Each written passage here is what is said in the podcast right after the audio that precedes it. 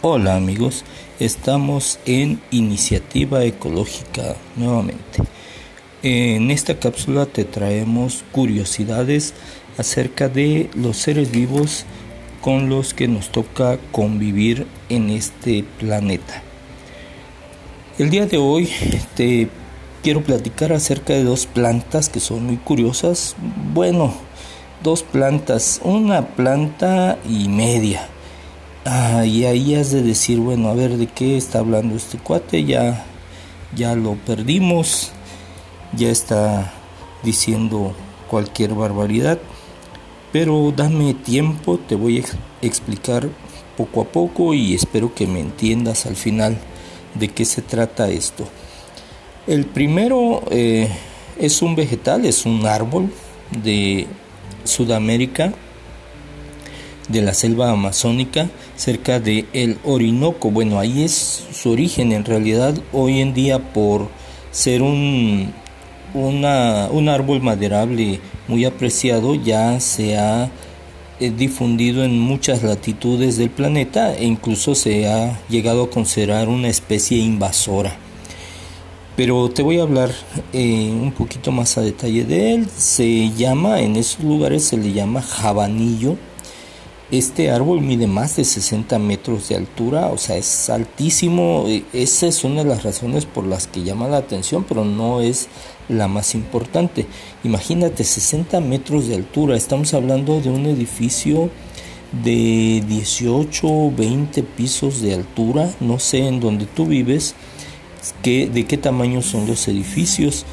Eh, aquí en donde yo vivo, los, el edificio más alto es de apenas creo que 8 pisos de altura. Entonces pues nada que ver con este jabanillo.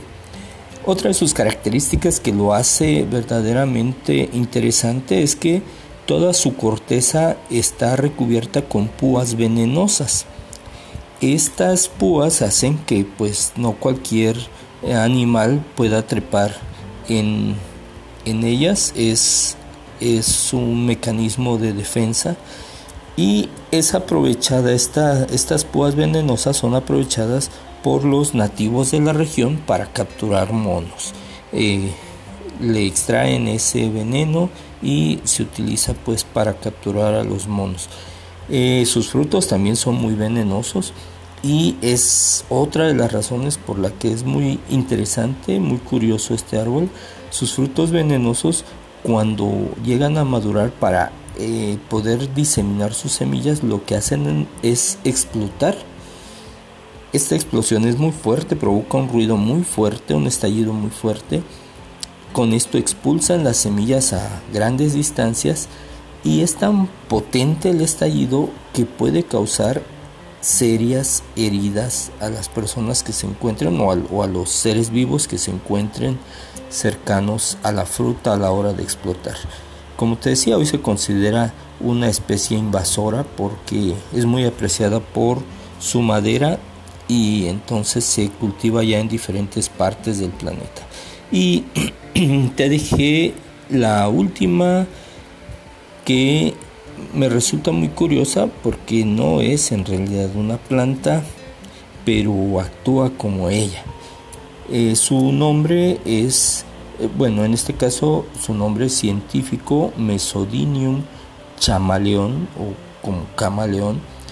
Em, este fue descubierto en Dinamarca hace no mucho tiempo, hace 6, eh, 7 años, en el 2012. Es un organismo formado por una sola célula que come a otros organismos. Entre ellos, uno de sus platillos predilectos es, son las plantas, pero al consumir las plantas utiliza la clorofila de las plantas para eh, realizar su propia fotosíntesis. Entonces produce su propio alimento. Por eso te decía que era que eran dos plantas o una planta y media de la que vamos a hablar. Esta en realidad no es una planta, pero al consumir este un vegetal se queda con, con la clorofila, realiza la fotosíntesis y esto le sirve como fuente de nutrientes. Y así como estas dos especies que te acabo de platicar, casi cada especie nos puede ofrecer una característica que nos sorprenda. Platícanos tú de alguna que sepas, platícanos de alguna especie animal o vegetal, algún insecto, alguna planta que, que te llame la atención, que te resulte interesante. Utilicemos esta plataforma de Anchor a través de la cual puedes grabar tus mensajes y nosotros los daremos a conocer eh, más adelante. Te agradezco por tu atención y nos vemos en el siguiente capítulo de Iniciativa Ecológica.